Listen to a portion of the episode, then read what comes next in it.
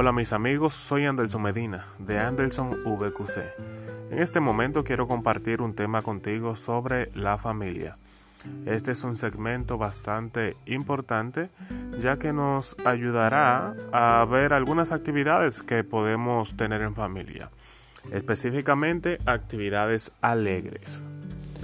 Y una de estas actividades que pueden tener una familia alegre es jugar. Hay distintas clases de juegos que educan, recrean y producen momentos de esparcimiento y alegría. Deben estar adaptadas también a la edad. Recuerden esto. Debe estar adaptada a la edad de los participantes y también a la ocasión. Los niños pequeños aprecian grandemente que los padres jueguen con ellos. Recuerden que especialmente los niños le encanta jugar con sus padres y jugar en familia. Otra actividad que puedes tú tener en familia es cantar. Las familias no deben olvidar los, los, eh, los buenos beneficios eh, que, que nos trae el canto, los buenos beneficios que nos trae el canto. Si eres cristiano, los cantos de alabanza a Dios, al Altísimo.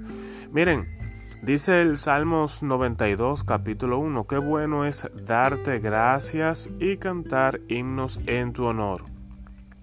Uno de los beneficios es la creación de un ambiente alegre y gozoso, y más cuando se hace en familia. Sin embargo, si no eres cristiano, debes entender que también la buena música puede alegrar tu corazón. Hoy en día existen canciones que no aportan a la verdad nada de nada, al beneficio moral o a los valores familiares. Sin embargo, hay bastante música bastante música de diferentes géneros que son muy buenos y que tú puedes apreciar y que te pueden alegrar la vida en familia. También las celebraciones familiares es el siguiente punto. Los cumpleaños, aniversarios y graduaciones son uno de las son algunos de los acontecimientos que las familias no deben desaprovechar para compartir con alegría y con gozo. Aquellos esposos que suelen olvidar los aniversarios o esposas también quizás ya ustedes saben que desde hoy en adelante tienen que anotar esa fecha en su agenda, los cumpleaños de sus hijos, los cumpleaños de sus esposos o esposas. Esas fechas son importantes y aunque algunos la pasan por alto, y bueno, por ejemplo yo, a veces yo pienso, bueno, mi cumpleaños yo hasta lo paso por alto y no me importa si me felicitan o no, o no me felicitan. Sin embargo, hay personas que sí le encanta y le agrada esto. Así que vamos a tomar en cuenta esa parte, vamos a celebrar en familia. Y uno de los puntos que es bastante importante es comer juntos. Algunos estudios que investigan los hábitos y prácticas de las familias que se consideran exitosas y felices han concluido que uno de los rasgos que tienen en común es que cenan juntos, comen juntos, desayunan juntos. Si existe la oportunidad, claro está, porque lo que más se podría hacer es cenar juntos, ya que el desayuno tienen que los niños ir a la escuela, los padres tienen que ir al trabajo y hay variaciones. Sin embargo, hay que aprovechar estas oportunidades.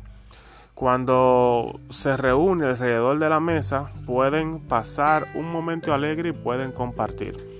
Aunque algunos consideran que no se habla comiendo, como aquí en República Dominicana muchas familias dicen no hables mientras estás comiendo. Sin embargo, esa regla no se cumple porque siempre terminamos hablando. Todos los miembros de la familia deben participar en la creación de una atmósfera de alegría y gozo en la casa. Desde el niño pequeño que ríe sin parar hasta los padres a quienes se le olvida que la risa es una buena medicina.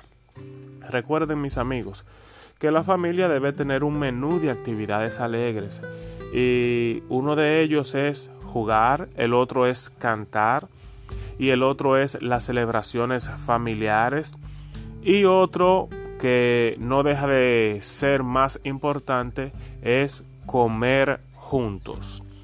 Muchas gracias por estar en sintonía con nosotros. Anderson Medina de Anderson VQC estuvo con ustedes Así que desde ahora en adelante esperamos que puedan compartir este contenido y también lo podamos poner en práctica.